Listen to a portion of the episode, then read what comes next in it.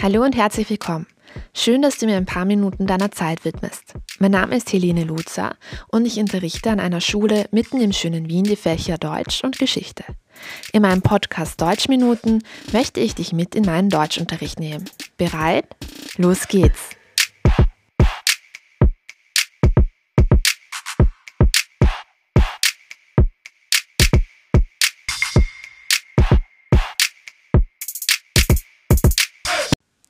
Kannibalismus, eine mehr als unschöne Sache.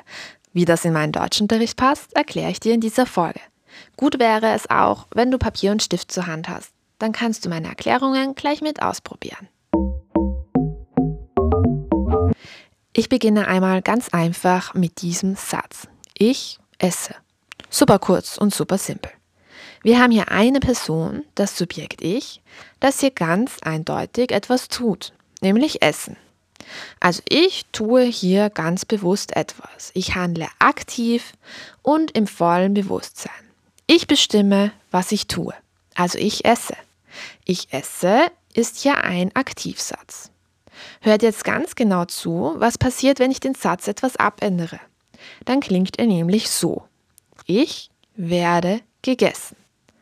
Hier haben wir nun eine Person, wieder das Subjekt Ich, dem jetzt aber etwas ziemlich Schlimmes passiert. Nämlich wird hier diese Person aufgegessen.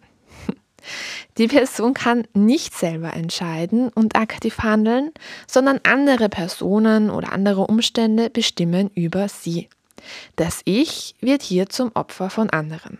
Achtung, meine Lieben, ich verwende Opfer hier nicht als Schimpfwort. Ich verwende den Begriff im Kontext von Täter und Opfer. Okay, also bitte nicht falsch verstehen. Bei ich werde gegessen handelt es sich um einen Passivsatz. Du hast jetzt also zwei Sätze gehört. Einmal den Satz ich esse und dann den Satz ich werde gegessen. Beide Sätze klingen recht ähnlich, bedeuten aber jeweils etwas ganz anderes. Zur Wiederholung. Einmal entscheidet unser Subjekt ich ganz aktiv und bewusst, was es tut, und im zweiten Satz kann unser Subjekt Ich anscheinend nicht so ganz mitentscheiden und muss passiv und hilflos miterleben, wie es aufgegessen wird. Mm, eine ziemlich grausige Vorstellung ist das eigentlich. Naja, zum Glück ist das alles hier nur ein Beispiel, um dir den Unterschied zwischen einem Aktivsatz und einem Passivsatz zu erklären. Also ja, lass uns einfach weitermachen bis jetzt eigentlich ziemlich logisch, was der Unterschied zwischen einem Aktivsatz und einem Passivsatz ist, oder? Die Bildung ist ganz genauso einfach. Um einen Passivsatz zu bilden, brauchst du eigentlich nur eine Form von werden und hängst dann die dritte Stammform daran. Zum Beispiel laufen, lief, gelaufen. Gelaufen ist die dritte Stammform. Erinnere dich, du hast es sicher schon gelernt. Die dritte Stammform nennt sich übrigens auch Partizip 2. Vergiss bitte nicht, das Wort werden musst du immer an die jeweilige Person und auch Zahl anpassen. Also haben wir eine Einzahl, haben wir eine Mehrzahl. Das klingt dann zum Beispiel so. Ich werde gegessen, du wirst gegessen, er, sie, es wird gegessen, wir werden gegessen, ihr werdet gegessen und sie werden gegessen. Okay, jetzt wurden schon ziemlich viele Leute in unserem Beispiel aufgegessen. Lasst uns am besten mit einem anderen Beispiel weitermachen. Wenn du dir diese ganze aktiv-passiv-Sache jetzt so durch den Kopf gehen lässt und mal kurz darüber nachdenkst, kommt dir das Ganze wahrscheinlich super easy vor, oder? Und genauso einfach geht es auch weiter. Konzentrier dich bitte noch kurz, wir sind gleich am Ende angelangt, du hast es gleich geschafft. Wenn du jetzt nämlich einen Aktivsatz in einen Passivsatz umwandeln musst, dann musst du ganz kurz deinen inneren Satzdetektiv aktivieren und als erstes herausfinden, wem hier eigentlich etwas passiert. Also wer ist jetzt hier unser, bitte unter Anführungsstriche setzen, Opfer in diesem Satz? Zum Beispiel habe ich hier einen Aktivsatz, der Vater holt seine Kinder von der Schule ab.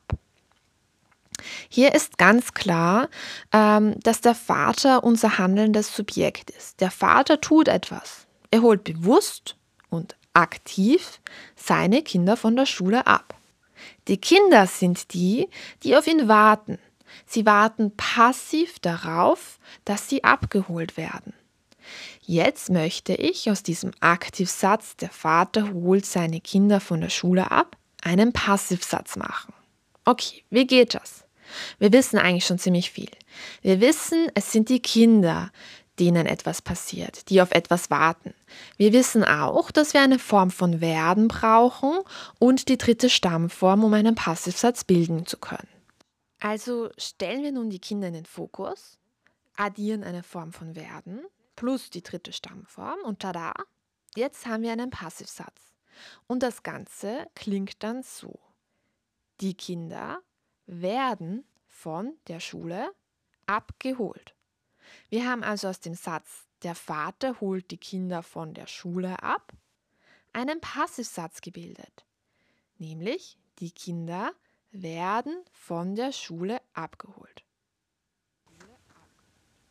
Alles verstanden? Gratuliere, dann bist du jetzt ein richtiger Aktiv-Passiv-Profi.